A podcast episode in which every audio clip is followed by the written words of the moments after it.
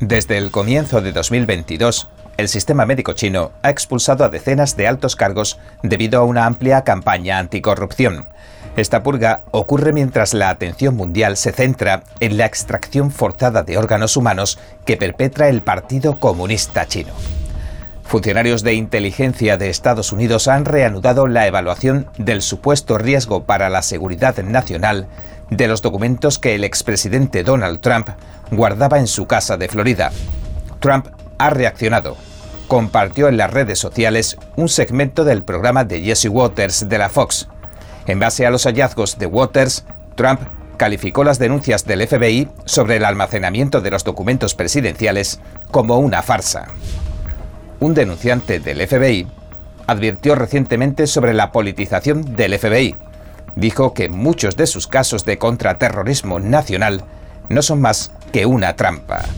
Y también el FBI habría detenido de madrugada al activista católico provida y escritor Mark Hook durante una redada en su casa rural.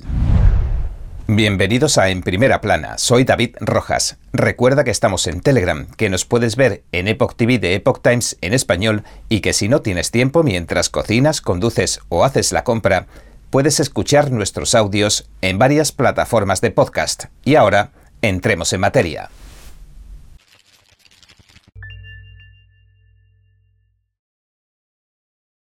Desde el comienzo de 2022, el sistema médico chino ha visto cómo despedían a decenas de personas debido a una amplia campaña anticorrupción. La purga ha afectado a muchos funcionarios del gobierno y de los hospitales clínicos. Todo esto ocurre mientras la atención mundial se centra en la extracción forzada de órganos humanos que perpetra el Partido Comunista Chino, PCC. El comentarista político japonés Xiao Ye declaró al Epoch Times que la sustracción de órganos a personas vivas supera las fronteras morales de la humanidad y que la purga actual de funcionarios en el sistema sanitario chino también puede considerarse una especie de retribución. Durante el mandato del ex líder supremo chino Jiang Zemin, el PCC comenzó a perseguir brutalmente a la comunidad Falun Gong, lo cual generó la rápida expansión de la industria china de trasplantes de órganos humanos. Falun Gong, también conocido como Falun Dafa, es una disciplina espiritual que incluye ejercicios de meditación y un conjunto de enseñanzas morales centradas en la verdad, la compasión y la paciencia. Su popularidad aumentó en China en la década de los 90 hasta alcanzar entre 70 y 100 millones de adeptos a finales de los 90. El entonces líder Jiang Zemin consideró esta popularidad como una amenaza e inició una amplia campaña de persecución contra los seguidores de Falun Gong con el fin de eliminar la práctica. En el 2000, como parte de la campaña de represión, el PCC comenzó a sustraer y a vender sistemáticamente los órganos de los practicantes de Falun Gong que detenía. El sistema médico se involucró profundamente en la extirpación forzada de órganos masivas. En los años siguientes, el sistema médico del PCC redujo drásticamente el tiempo que necesitaba para encontrar órganos de los donantes adecuados, a tan solo días o semanas. En comparación, en países más democráticos como Estados Unidos, el periodo de espera para un corazón puede oscilar entre 180 días y varios años.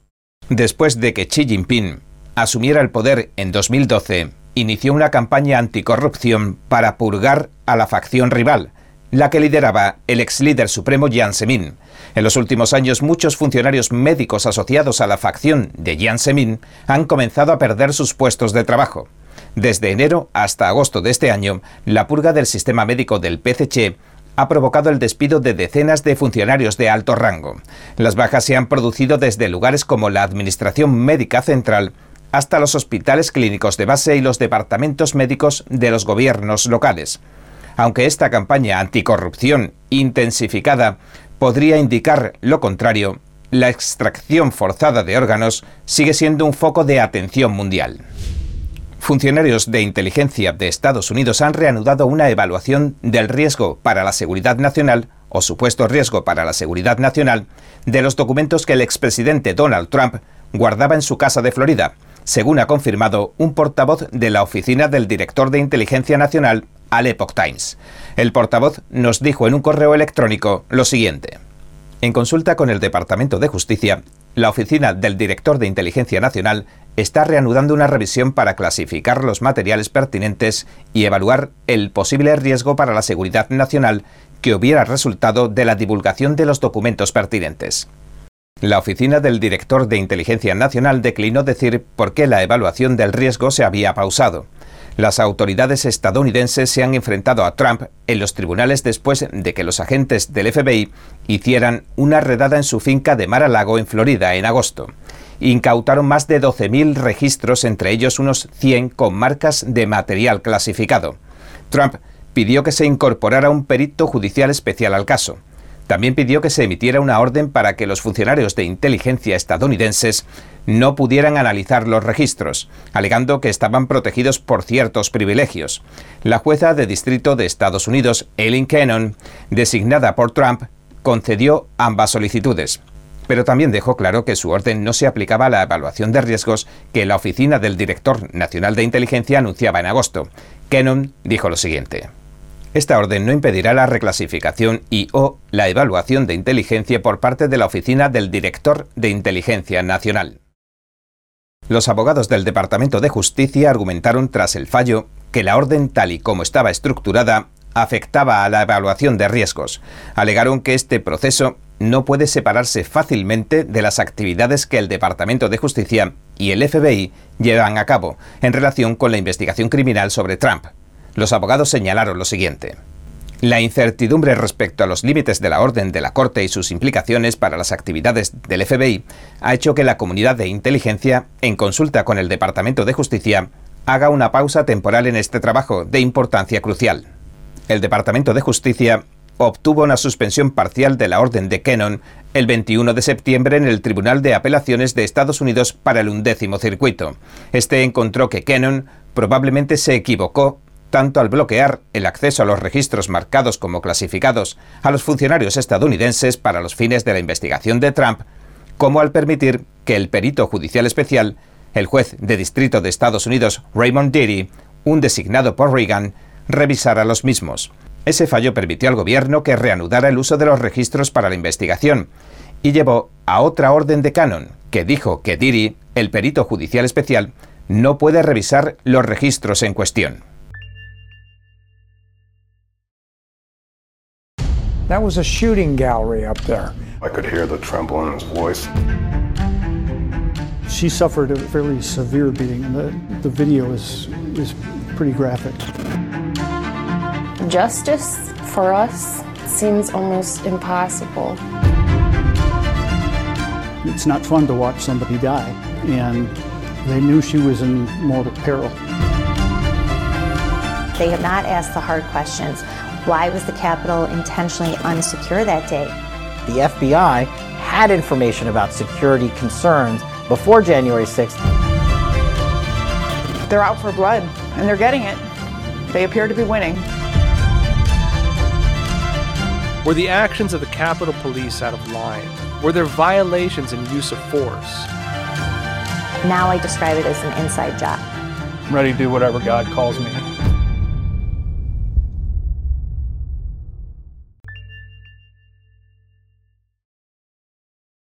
El presidente Trump compartió en las redes sociales un segmento del programa de Jesse Waters. El presentador de la Fox dio a conocer las condiciones tan lamentables en que habían almacenado los documentos presidenciales los anteriores líderes de la nación, como Barack Obama o Bill Clinton. En base a los hallazgos de Waters, Trump calificó las denuncias del FBI sobre los documentos como una farsa. Trump estaba colaborando con el FBI en una investigación sobre los registros presidenciales que almacenaba en su casa. Sin embargo, inesperadamente, y pese a estar cumpliendo con la ley, el FBI allanó su casa y se llevó los registros. Trump afirma ahora, en base a las explicaciones detalladas del periodista de la Fox, Jesse Waters, que las insinuaciones del Departamento de Justicia de Biden y del FBI de que almacenaba los registros en un lugar poco seguro solo son otra excusa para continuar persiguiéndolo políticamente. Trump, que también sale en el segmento de la Fox que compartió, deja claro que su forma de almacenar los registros era mucho mejor que la de los presidentes anteriores como Clinton, que almacenó sus registros en un cajón de calcetines, u Obama, que mantuvo los suyos en una tienda de muebles abandonada. El abogado Mike Davis también aparece en el vídeo y asegura que la conducta del expresidente en este aspecto ha sido legal desde cualquier punto de vista. Trump escribió en su red Truth Social lo siguiente. Esta es la verdadera historia sobre el engaño de los documentos. Compruébala. Un denunciante del FBI se presentó recientemente para advertir sobre la politización del FBI. Explicó que la oficina está espiando a los estadounidenses respetuosos de la ley. Dijo que muchos de sus casos de contraterrorismo nacional son una trampa. Kale Serafin, que lleva seis años en el FBI, ha sido suspendido sin sueldo. Es decir, no puede buscarse otro trabajo sin renunciar porque tampoco puede pedir permiso. Le dijo al presentador de radio, Dan Bonquino, en una entrevista el 22 de septiembre lo siguiente. La cantidad de tipos que dicen, no estoy de acuerdo con lo que está pasando aquí, pero como me quedan tres años para retirarme, es desgarradora. En uno de los casos, Serafín dijo que se vio obligado a dar un soplo el año pasado. En aquel entonces el fiscal general Merrick Garland dijo a los congresistas que el Departamento de Justicia no había tomado como blanco a los padres. Serafín primero proporcionó a un miembro del Congreso un correo electrónico que circuló dentro del FBI. En el correo se afirmaba que Garland ordenaba aplicar la ley Patriot de contraterrorismo contra los padres que protestaban usando una etiqueta, Edu Officials. En ese momento, en mayo, los representantes Jim Jordan y Mike Johnson, dos republicanos, denunciaron que estaban investigando a los padres, que estaban molestos por los mandatos de las mascarillas y a funcionarios elegidos estatales, que expresaban públicamente su oposición a los mandatos de vacunación obligatoria. Al mismo tiempo, acusaron a Garland de mentirle al Congreso. En base a esa investigación, Serafín sugirió que el FBI está apuntando a individuos con fines políticos. Le dijo a Bonguino lo siguiente. Y eso es cuando te conviertes en partes de los trabajos de hacha política. Y yo no me apunté a eso, y nadie que conozca se apuntó a eso tampoco. Eso no es algo en lo que la gente quiere involucrarse. Posteriormente, en la entrevista, Serafín sugirió que más empleados del FBI van a denunciar cosas en un futuro debido al sesgo partidista de la oficina. Hasta el momento, al menos 14 denunciantes del FBI han revelado información en los últimos meses sobre las acciones internas de la oficina, según dijo Jordan. El representante de Ohio señaló que hablaron sobre las investigaciones del FBI sobre la irrupción en el Capitolio del 6 de enero de 2021, sobre los padres en las reuniones de la Junta Escolar y la computadora portátil de Hunter Biden. Creo que informarse de verdad es más que solo conocer los hechos, es investigar, es buscar la verdad para ser libre. ¿Quieres saber más? ¿Quieres llegar a la fuente? Venga con nosotros al Descubierto, un programa donde no solo compartimos las noticias, sino que también vemos los hechos desde diferentes ángulos y de manera imparcial. Suscríbase gratuitamente a nuestro canal Al Descubierto y usted podrá tomar una decisión informada. Lo esperamos de lunes a viernes en YouTube y en Epoch TV 19 y 30 hora del este.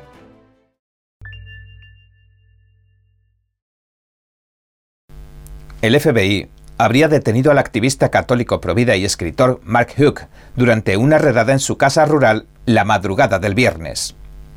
Hook, de 48 años, de Kennersville, Pensilvania, es el último objetivo de una serie de redadas y arrestos del Departamento de Justicia de Biden. Al menos dos docenas de agentes federales fuertemente armados invadieron su propiedad en el condado de Bucks. A las 7 y 5 de la mañana del 23 de septiembre, hicieron su aparición unos 15 vehículos, según informó LifeSite News. La esposa de Hook, Ryan Mary, le dijo al portal de noticias lo siguiente. Los niños no dejaban de gritar. Todo resultó muy aterrador y traumático. El padre de siete hijos es también cofundador y presidente de The Kingsmen, los hombres del rey.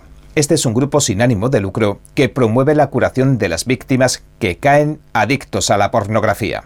Hook conduce dos horas hacia Filadelfia todos los miércoles para asesorar en la acera frente a dos centros abortistas entre seis y ocho horas, según contó su esposa. La esposa describió también un incidente en el que su marido empujó a un activista pro aborto lejos de su hijo de 12 años.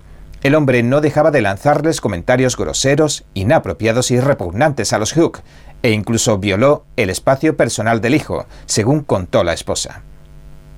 El hombre que no resultó herido intentó demandar a Hook. Ryan Murray le dijo a LifeSite que el Tribunal de Distrito de Filadelfia desestimó la acusación este verano. Sin embargo, de alguna manera, el Departamento de Justicia la recogió. Entonces el departamento, por su parte, acusó a Hook de haber agredido en dos ocasiones a un acompañante de una clínica de salud reproductiva. En la acusación, el identificado como BL denuncia que Hook violó la ley de libertad de acceso a las entradas de las clínicas. Según esta ley, es un delito federal usar la fuerza para herir, intimidar e interferir con alguien por ser un proveedor de servicios de salud reproductiva, es decir, un proveedor de abortos. Si se le declara culpable de los delitos, Hook podría cumplir un máximo de 11 años de prisión, 3 años de libertad supervisada y multas de hasta 350.000 dólares, según un comunicado de prensa del 23 de septiembre.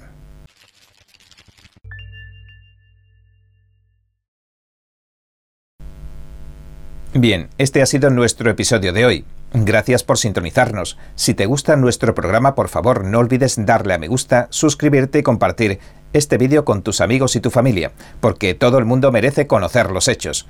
Una vez más, gracias por ver en primera plana. Nos vemos mañana.